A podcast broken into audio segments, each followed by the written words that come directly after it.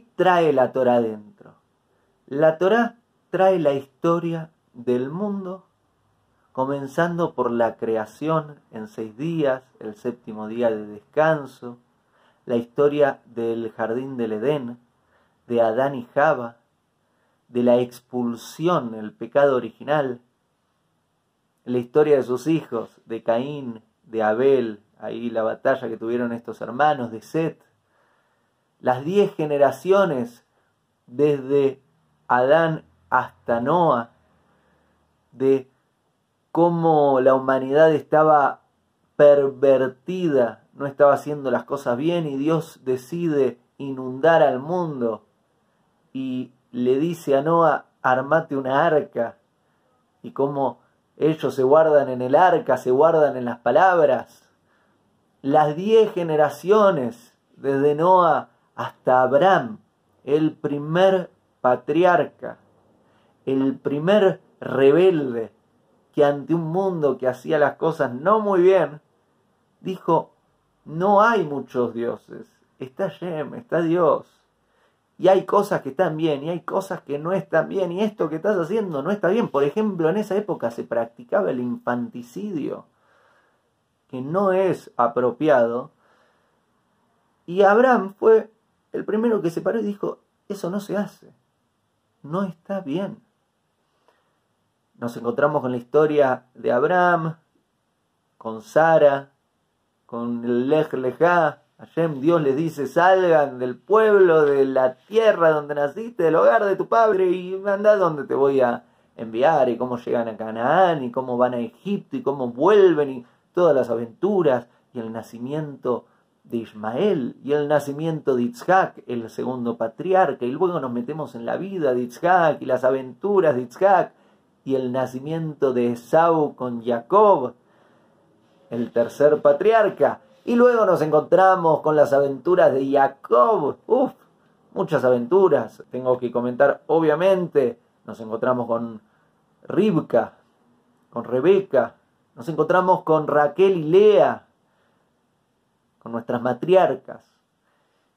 Y la historia sigue con los doce hijos de Jacob, con las tribus de Israel, con la migración a Egipto, con las vacas gordas y las vacas flacas, la prosperidad judía en Egipto, luego la esclavitud en Egipto y ahí se introduce en el segundo libro de la Torá, en Shemot, a.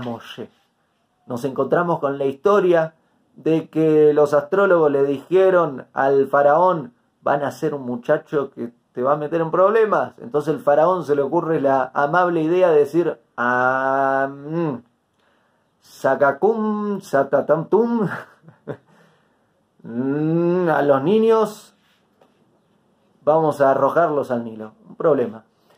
Nos encontramos como la madre de Moshe lo salva, como Moshe termina criándose en el palacio, como si fuera un príncipe egipcio, como Moshe se revela para cuidar a su pueblo Israel, a su pueblo judío, y nos encontramos luego con la historia de la revelación de Hashem a Moshe que le dice, anda a liberar al pueblo.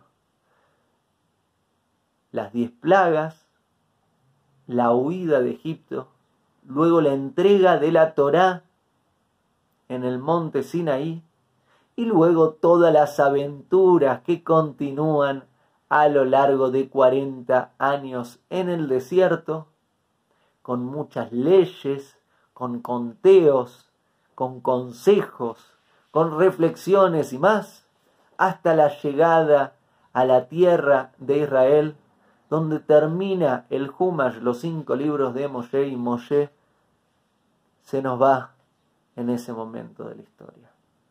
Esta es la historia de la Torah. Te acabo de, obviamente, hacer un resumen muy simple. es bastante grande la Torah. Traté de hacerte un rápido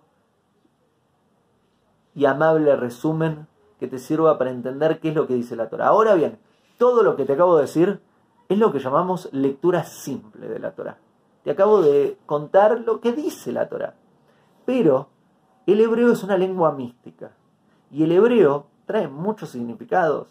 Cada letra en hebreo, uh, hay un mundo ahí adentro y las palabras se escriben sin vocales, las vocales son puntitos, pero en la Torah están escritos sin los puntitos.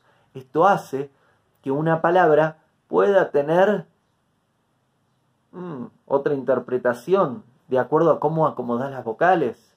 A la vez cada palabra tiene un root, tiene una raíz de tres letras, que a veces le falta una letra, a veces se agregan letras. Entonces empezamos a investigar, a profundizar en el estudio de la Torah y nos encontramos, ¡puf!, con un mundo.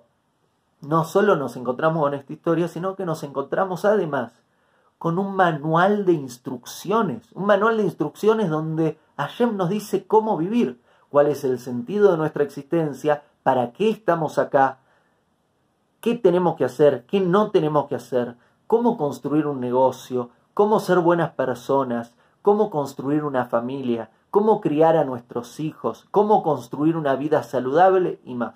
Nos encontramos con el manual de instrucciones de la vida. Eso es la Torah. Y no solo se queda ahí, vos pensás que esto sucede, la entrega de la Torah, hace más de 3.300 años, y todavía todos los días estudiamos un pueblo entero, una nación entera estudiando todos los días la Torah, y todavía se descubre mucho, porque tiene distintos niveles de profundidad. Lo que te conté inicialmente es todo lectura simple, pero después hay una lectura alusiva, metafórica, hay una lectura interpretativa, hay una lectura oculta, hay una interpretación de la lectura oculta. Es un manual de instrucciones divino de cómo vivir la vida y al estudiar la Torah conectamos con Hashem, con Dios, porque es lo que nos dio.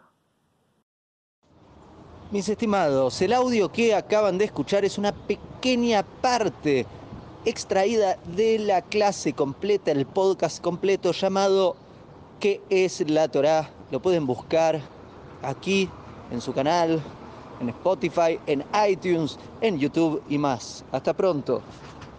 Hago esta rápida pausa comercial para agradecerte por oír mi podcast y pedirte que si te gusta lo recomiendes. Si te gustaría adquirir alguno de mis libros, podés encontrarlos en su formato físico y digital en Amazon y en su formato audio en Audible. Gracias y que continúes disfrutando del contenido que tengo para vos.